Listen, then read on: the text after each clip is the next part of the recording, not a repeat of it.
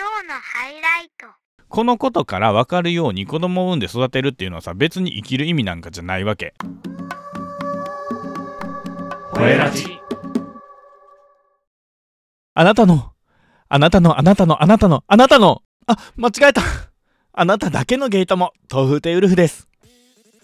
はおー。毎週水曜日と日曜日の夕方18時頃から配信されるアラサーゲイの吠えたいラジオでは毎回およそ30分いかないくらいの時間の中で皆さんのお悩みやアラサーゲイが感じたもんやりする日常を吠えまくるそんなトークプログラムでございます。時折番組内で強烈な暴言を吐き捨てることがございますがひがみと妬みからくる自身の惨めさを隠そうと必死に負け犬が吠えているだけでございますのでかわいそうにと哀れんであげてください。寄り添ってあげると多分ちょろいです。マジで性格のひん曲がったオカマがいろいろと吠えまくるのでどうぞお構いなく。皆様いかがお過ごしでしょうか？僕はというとですねスランプですね。人に話せるような面白い不幸話がないかなとアンテナを張り巡らせてますがなかなかなくて積んでおります。初めてホイラジオをお聴きくださる皆様楽しんでいってくださいまし。みんなさ自分の黒歴史って覚えてる？第30回目にニコール・リアーネをゲストにお迎えしてですね僕も31回目は自分の黒歴史というか男の失敗談を話そうと思って台本執筆してたんですけどマジで何も出てけへんの。もうもちろん失敗が少なかったとかそういうわけじゃなくって失敗についてはむしろ多い方やったと思うわけよ。ほんで別にじゃあモテへんかったとかそういうわけでもなくってやっぱり20代前半の頃なんて若いっていうだけでモテたりするやん。だからそれなりに美味しい思いもしたと思うし自分は可愛いぞと勘違いできるくらいにはいろんなお兄さんたちに遊んでもらったなというふうに思っております。もちろんその中でも誠実に向き合ってくれたなって感じてる人もおるしこいつは小悪魔というよりも悪魔そのものやったな。って思うような人たちもおってんけどもうびっくりするぐらいほとんど何も覚えてないのよね。そもそも僕の場合恋愛に限った話ではなくマジで自分の人生の出来事のほとんど覚えてないのよね。多分僕よりも先日の方向030でゲスト出演してくれたリアーネやったり方向ナンバー007や009でお便りくれた中目黒真紀ちゃんやったりとかさリアルタイムで話を聞いてくれた人たちの方が僕の笑える失敗談とか覚えてる可能性もワンチャンあるんちゃうかなって思うぐらいに覚えてないわけですよ。もうそのくらいほんまに何も覚えてないわけ。じゃあ逆に僕が覚えてる思い出ってそういうくだらないことを覚えてないっていうのであれば価値のあるものばっかり覚えてるのかと問われるとそれもやっぱり違うわけ。記憶にある思い出というと辛かったり痛かった思い出の方が多いわけよね。小さい頃の思い出でいくと父親にビンタされたこととかお風呂で逆ずりにされて湯船に頭からつけられたこととかさ大体の記憶が痛みを伴ってるっていうかね小学校とかに上がってから大人になって最近までの記憶も大体覚えてるのはさ誰かを傷つけたり誰かに傷つけられたりしてる思い出の方が圧倒的に多い気がするのよね。この思い出ってよくよく考えるとその人のパーソナリティを形成する大切なものなんじゃないかとふと思ったわけですわ。昨日もね31回目の配信の台本を書こうとして今話してきたような内容で広げようと話のプロット概要をざっくり書き始めたんやけど結局うつうつとした陰湿で暗い話に引っ張られていったから今回の32回目で話そうと思ってたフィクショナルワールド仮の世界を先出しすることに決めたよね。でもね今考えてて気づいたのは逆に思い出せる思い出の内容や記憶にとどまってる思い出の内容が後にその人のパーソナリティにも大きく影響してるんじゃないかなというふうに思い直しました。じゃあ具体的にそれはどういうことかというと僕が思い出せる思い出が少ないのは自分が白状だからなのかなと昨日は考えてたわけです。31回目の台本を執筆しながら僕白状やから思い出せる思い出が少ないんかなって思ったわけですよ。楽しかった思い出を懐かしんだりするのは割と無意味と考えてる人間なのでもっと今とかこれから先のことに目を向けたいという考えもあって嫌な言い方をすれば過去は過去としてバッサリ切り捨てて生きているっていう感じなんですね。だから小中高の友達で未だに繋がってるのはゼロですし、年末頃の配信で大学の友達が亡くなった話とかもしたけども、それも別の友達づてで聞いたというくらいで、大学の友達の中でもちゃんと定期的に会って、今も繋がりを持ってると思ってるのは2人だけなんよね。そういう人間やからこそ過去を振り返ることもなければ面白い話とかすげえ楽しかった思い出も全部今じゃないからそれを大切に思い出すのって僕にとってはあんまり価値があることではなくってむしろ近未来の楽しみに目を向ける方が僕にとっては価値のある事柄だったりするんですよね。でもそれって僕の性格がとっても白状で過去のつながりを大切にできへんからなんやと思ってたんやけども昨日の時点ではそういうふうに思ったわけなんですけど一晩寝て考え直すとそれって実は逆なんちゃうかなと思ったんですよ。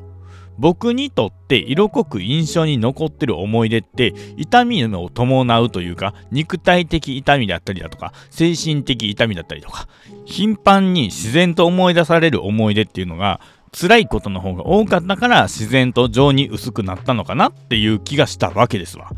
楽しいことばっかり思い出して生きてきてたらもっと夢だけ見て理想を語ってる人間になってたかもしれへんよね。自分でも変なところリアリストやったりロジカルに物事を捉えるくせに唐突に途方もないような夢や理想を語る一面が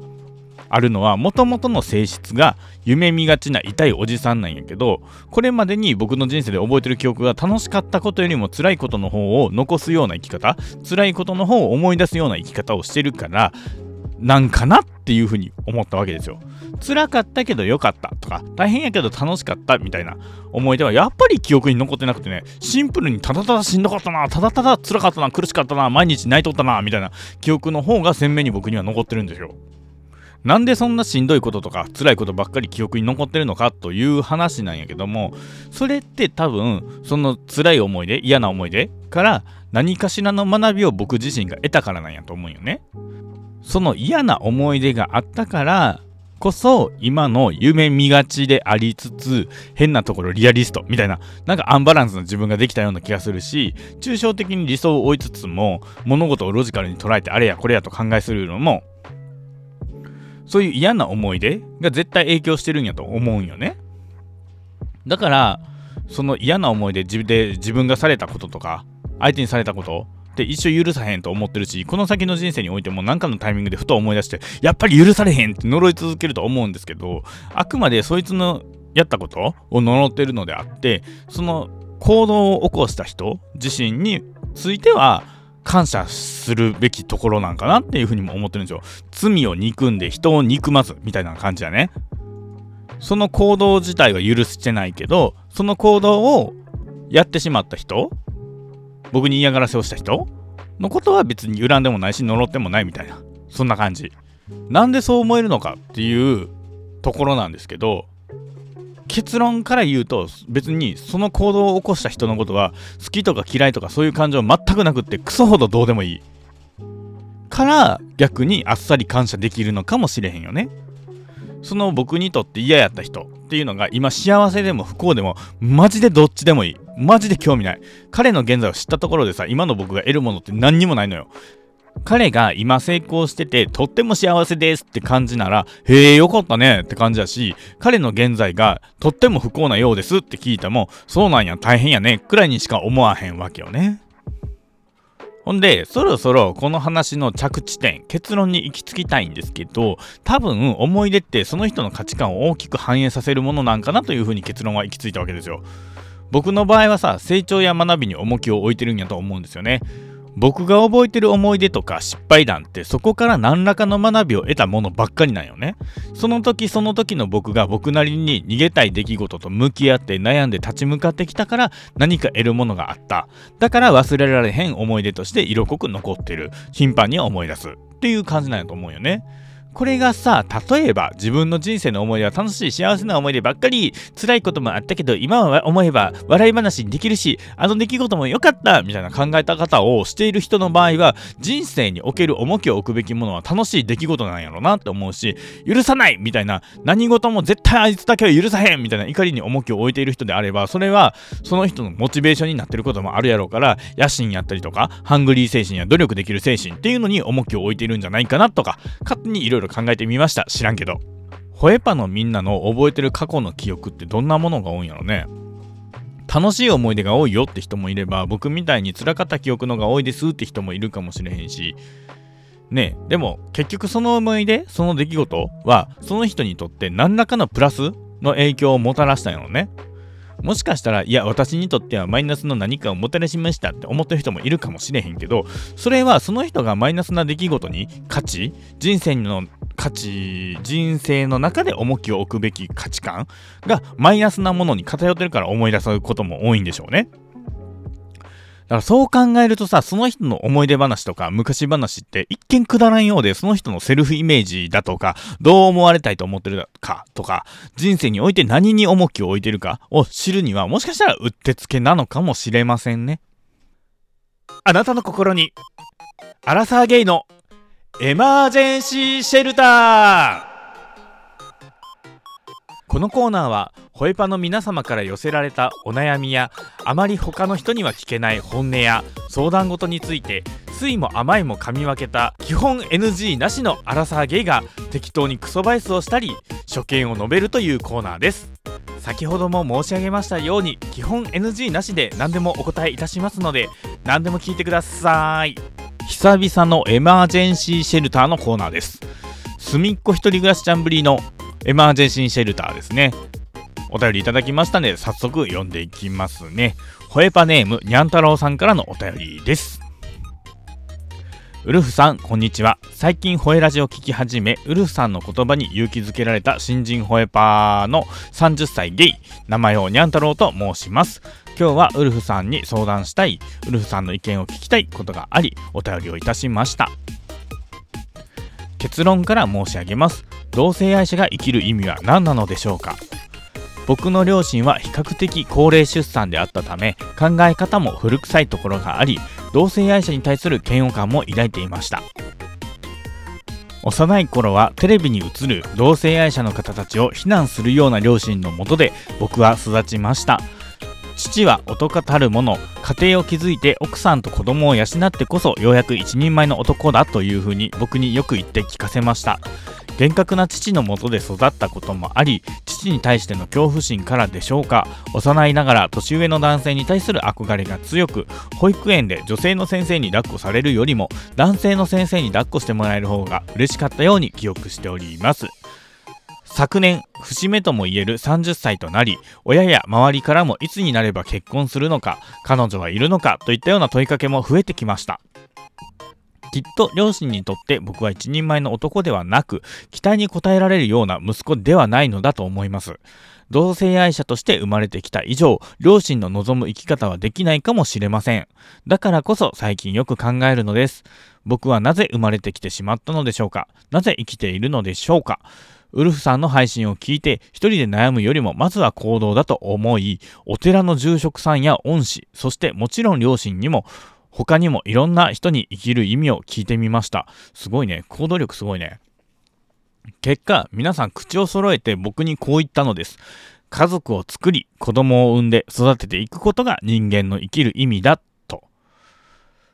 僕にはこんな僕のことを好きだと言ってくれる彼氏がいます。それはきっと彼氏のいない独り身のゲイの方からすれば羨ましいことなのかもしれませんが、僕は彼氏がいることよりも普通に結婚ができて子供が作れるヘテロの夫婦関係が羨ましいと思ってしまいますし、実際辛いです。子供が成長するにつれて自分もいろんな経験や思い出が積み重なり自分も成長ができる子供の目線で世界も広がっていくのが周りのヘテロ夫婦などを見ていて非常に羨ましく思いますウルフさんもそうだと思いますが、ゲイカップルにはそれができません。子供がいないからお金がかからずに裕福な生活ができていいじゃんという人たちもいますが、それは生きる意味という観点からでは、ものすごく虚しく寂しいと感じてしまいます。偶然かもしれませんが、最近僕の周りでも中高年のゲイの自殺が相次いでいます。実際に亡くなった僕の友人も自殺前に生きる意味が見いだせなくて、なんで生きてるんだろうねと言っていました。ウルフさん、お願いします。助けてください。僕一人でどんなに考えてても答えにたどり着けそうにありません。長文乱文で申し訳ございませんが、ご回答いただけますと幸いです。にゃん太郎さん、お便りありがとうございます。このお便りは早めに取り上げなきゃいけないわと思ってね、お便りを拝見してから真っ先に色々と考えました。にゃん太郎さんの周りにもいるように、にゃん太郎さんと同じような悩みを抱えているセクシャルマイノリティの方ってたくさんいると思うんですよね。いろんな人に意見を聞いて回った上で、最後に僕のところにヘルプサインを出してくれて、ありがとうというふうに素直に思いました。その上で僕はきちんとお答えしなければいけないなとね、思いましたし、にゃん太郎さんは一人で悩んで辛かったねっていう風に言ってあげたいなと思いました。頑張ってお便り書いて SS 出して偉かったねって言ってあげたい。なんならね、もうハグしてあげたいくらいよマジで。一人でそんなに悩まないでって思いました。でも僕に相談してきたってことは明日の今頃に忘れてるようなその場しのぎの言葉なんていらんのよねってぶった切られる覚悟を持って相談してきてるんやろなと思うんでいつも通りね忖度なしで切りつけますね。だからねにゃん太郎さん大丈夫だよって心ではハグしてあげたいくらいの気持ちでおるけどにゃん太郎さんにとっては求めてる優しい言葉じゃないかもしれへんし実際帰ってくるのは厳しいと思う言葉かもしれへんから覚悟してここから聞いてください。もうねマジでねいい加減目覚めなさい。誰のための人生を生きてるの？と。親御さんの洗脳といっても過言ではないほどの同性愛者に対する嫌悪そんなものにいつまでも縛られないでいてほしいなと思うんですよね。イメージできる？子供を産んで一人前に育てる家庭を持つそのサイクルを実施することで喜ぶのは一体誰なのか？本当に喜ばしい喜ぶのは一体誰なのか？イメージできますか？それはにゃん太郎さん自身。それともにゃん太郎さんの子供を産んだ奥さんそれともにゃん太郎さんのご両親やったり奥さんのご両親やったりするわけ？もちろん今挙げた人たちみんな喜ぶよね。みんな嬉しいよね。でもそれだけじゃないのよ。クソデカ主語になってしまうけれども実際喜ぶのって国そのものなわけですよ。どういうことか。日本は原爆を落とされた唯一の敗戦国で多くの命が失われて結局終戦を迎えたわけやけども終戦後間もない頃の日本は当然にゃん太郎さんも僕も生まれてないからあくまで僕も想像でしか物事を語ることはできへんのやけれども多分我々が経験したことのないレベルでの悲惨さやったと思うんよ。もうねまあこんなこと言うとあかんと思うけど自然災害のさニュースとか見てるとやっぱりすごい悲惨やん。あれの日じゃないぐらいのレベルで悲惨やったと思うんよ。でも、日本人は勤勉で真面目やからこそ、そこからものすごい勢いで立て直して、先進国の仲間入りを果たしたでしょ？今でこそもはや日本は先進国かっこ笑いみたいなとこあるけど当時の日本にはもっと勢いがあったはずなんよね。歴史を追うとそれってもっと分かりやすくってさ終戦が1945年昭和20年なのね。でその2年後1947年頃から第一次ベビーブームが日本で起きるの。でさらにその約20年後まあベビーブームで生まれてきた子供たちっていうのがまあ成人するぐらいに第2次ベビーブームが起きてるのよ。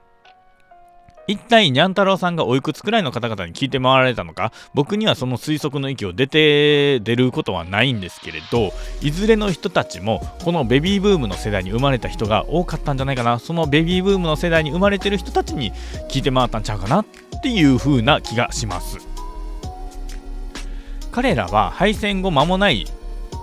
日本に生まれた世代やから他の欧米諸国に技術面でも経済面でも追いつけ追い越せの時代に生まれてるわけよね。追いつくために追い越すためには人手が必要なわけです。下手な鉄砲数打ち当たるじゃないけど単純に人口が増えれば労働力や生産力は上がるしその中から優秀な人材も出てくるでしょうし生産力が上がれば経済も発展するわけよね。それで一気に経済発展を遂げたのは今の中国なわけ。人口が多いからこそ安い賃金での大量雇用を推進することができた。日本や欧米諸国から請け負った仕事を通して技術力も得ることができた。結果大きく経済が発展した。今の日本はそれと真逆を言ってるでしょ？少子高齢化が進んで日本の円安も止まらない。世界水準で見れば日本の物価は安い方なのに国民としては物価高騰の波に悲鳴を上げている。このことから分かるように子供を産んで育てるっていうのはさ別に生きる意味なんかじゃないわけ。ただ単に自分たち世代の老後が安泰するために必要なだけなわけよ。それって本当ににゃん太郎さんにとって生きる意味になりうるのと。少なくとも僕はそんな風に思いません。クソほどくだらねえって思うわけよ。それはもちろんその行い行為自体は社会貢献できる事柄ではあると思うけれども同時に薄っぺらくてくだらない社会貢献でもあると思うね。じゃあ生きる意味って何なのか。東風亭にとって生きる意味って何なのか。それはねそんなものないのかもしれないっていうのが一つの結論なわけなんですけど強いて言うなら楽しむために生きてるって感じかもしれへんよね。夢や理想を語って時に傷ついたり誰かを傷つけたり誰かに救われたり誰かを救うことがあったり過ちを犯してしまったり人生の岐路に立たされた時の選択肢を間違えてしまったりそういうことを積み重ねて悩んだり前に進んだり立ち止まったりを繰り返して少しずつ自分の知らない世界を知る学びを得て成長する。それが人生なんやと僕は思います。にゃん太郎くんのお便りの中にもあったようにもちろん子供がいるからこそ得られる成長や学び世界はあることでしょう。けど逆に子供がいるからそれが枷となって飛び込めない世界や見られない世界得られない成長や経験もあるはずなんよ。ただその逆もしっかりにゃん太郎さんがお便りの中に書いてあったように子供がいないということで、えー、それが枷になって邪魔になって得られない成長も経験もある。我々日本で暮らすゲイの人間っていうのは子を持つという選択肢は養子という選択肢もないわけではないけれども非現実的なこともあって実際は選択肢あるようでないよね。逆ににゃん太郎さんに問いたいんですけど我々が持つことのできない選択肢に目を向ける意味は何なの？と。その選択肢にとらわれて何の意味があるの？と。もっと自由に考えて枠にはまる必要なんてないと思うんですよね。にゃん太郎さんはにゃん太郎さんが知りたいと思うこと学びたいと思うことを楽しいと感じることにフォーカスをして自分が生きる道を切り開いていいんよ。それは誰かの物差しで測った価値観に惑わされていいものではないんです。しっかりと自分の軸を持ってこれからの人生を楽しんでほしい。まだ30歳っていう若さもあるので人生の意味なんて分かるわけないんですよ。多分そんなもん死ぬまで分からんわっていう話なんです。お釈迦様も人は死ぬまで悟ることができないことを悟ったって言うでしょ。そんなもんなんよ。日本で当たり前とされてることとか教えて絶対誰かがうまみを吸えるような仕組みになってるの。何も疑問を抱かずにその通りに動いてくれることで政治家とか上層部にいるような人たちが甘い蜜吸えるような仕組みになってんの。子供を産んで育てて家庭を持つのが一人前だ。それが幸せだとか結婚イコール幸せみたいな価値観も全部ここに集約されていくのね。冷静に考えてそんなわけあるかいなっていう話なんよ。10人十色の幸せ生きる意味があっていいねんから世間一般の常識とか価値観にとらわれないでにゃん太郎さんらしくこれから楽しく生きる意味を探してくれたらいいなと個人的には思う次第です。そんなこと言われても今すぐは無理っていうなら当面は生きる意味を見つけて吠えらじに僕だけの生きる意味見つかりましたってお便りを書くのを目標に頑張ってください。以上無理せずゆるく頑張ってください。アラサーゲイのアラサーゲイ。アラサーゲイの。